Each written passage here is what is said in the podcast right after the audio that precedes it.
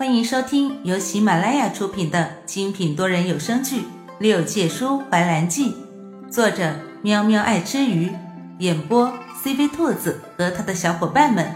欢迎订阅收听。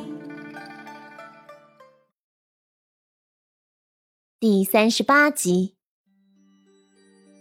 严怀，兰叔又唤了一声，同样是没有回应，便大胆的去抚摸他的脸。柔软的触感勾起了他心底的一丝回忆，像是在什么时候，他也曾这样摸过另外一个人的脸。内心突然心痛的无法自抑，好像那是一段悲伤的往事。可是，又是什么样的事情会让他这样的心痛，痛到无法呼吸呢？突然。林中像是有一道香甜的气息悠悠浮动，进入了兰叔的鼻尖，他没有一丝防备的昏睡了过去。他做了一个梦，一个既陌生又熟悉的梦。那是在六百年前，他刚刚成年，他的阿爹在琼山之上帮他做了一个成年大礼。那时宾客很多。九重天上有些名气的神仙几乎都来了。听他二哥蓝青说，司命仙君和神界的三位上神都来了，这让琼山顿时长了不少面子。毕竟，司夏、素瑶、严怀以及普聂这四位上神久居四大仙山，鲜少出府。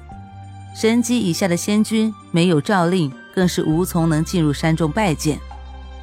那是他第一次见到三位上神和司命仙君，他的阿爹蓝真帝君特意给他引荐了四位仙尊。他犹记得，当时私下上神、素瑶上神以及颜怀上神的模样，一个凤情九天，一个风华绝代，一个清俊低沉。无论是谁，都是人中龙凤，甚至。私下上神还开了他跟颜怀上神的玩笑。我觉得兰叔命格奇异，日后必是凌驾于神界的上神。我瞧着这模样和性格都不错，挺适合颜怀你这孤冷的性子。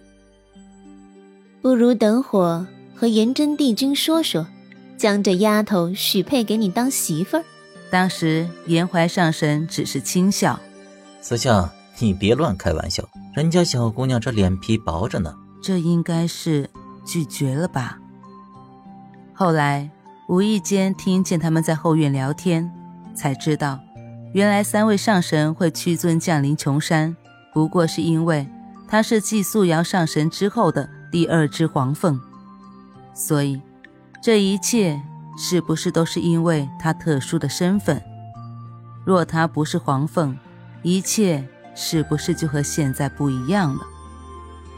九彩黄凤，天地间难觅第二只，如今却生生的落在了琼山，也算是天意。黄凤的身份向来比不同的五彩凤凰更加的尊贵，所以他的阿爹对他寄予了厚望，甚至对比他三个哥哥更加的宠溺。在他成年的那一天。她便成为了琼山下一任的女君，但是念她年纪尚幼，所以接任大典延迟了。也是那一天，她被阿爹告知，作为下一任的接班人，需要下界历劫，成功历劫之后，才能正式成为琼山的接班人，才能有能力守护自己的子民。后来，她独自一人踏上了历劫的路。琼山的位置隐匿在一片荒芜之中，但是那时蓝真帝君并不知道他有路痴的症状，更不知道他下界历劫会误入苍穹之境，进入那灭世阵法之中，差点九死一生。蓝叔在梦境里看着一幕幕的往事在眼前流转，那画面最终停留在了苍穹之境。一条金龙护在他周身，抵抗阵法的攻击，最后奋力的将他带出了苍穹之境，来到了无忧山。望着那熟悉的月林花海，兰叔的心底却浮起了一个很可怕的念头：难道自己当真是无忧神君等了六百年的月灵？可是，自己在离开无忧山的时候，又发生了什么？又遇见了谁？这莫名的心疼，又是为了谁？为什么最后他还浑身是伤的出现在琼林里？他想顺着梦境走下去，却发现怎么也看不到后面发生的事情，只听见数道虚无缥缈的声音在梦境里回荡：“我和他不过是逢场作戏而已，你又何须介怀？我未来的妻子只会是你。”你听到了没有？他爱的从来都不是你，只有我，只有我能帮助他夺得霸业。阿叔，你要等我回来。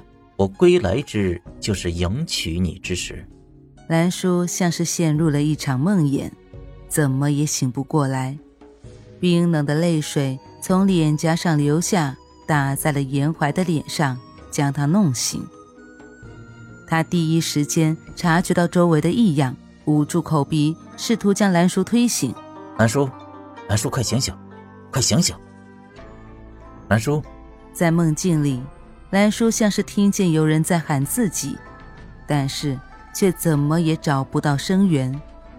直到他陷入一个巨大的漩涡，跌入进去，被人扯住，直线下降。他感觉有人在晃他，耳边是急切的呼唤。他费力地睁开眼，严怀那张担忧的脸色清晰入眼。见他醒了，脸上是放松的笑容。你终于醒了，你知不知道你刚刚差一点就沉睡在梦里出不来了？他扯了扯嘴角，自觉一道湿热粘心的血腥味弥漫在嘴边。他伸出舌头一舔，心下一惊，居然是血！他几乎是下意识的去看严怀的手，只见他将手往身后藏。兰叔二话不说，直接拽过来，看见他中指上细小的伤口。眼眶中逐渐起了一丝温热。你，你怎么这么傻？本集播讲完毕，感谢你的收听。如果你想尽快听到下一集，或者直接畅听到底，可以点击本专辑的详情页，有完结版链接入口哦。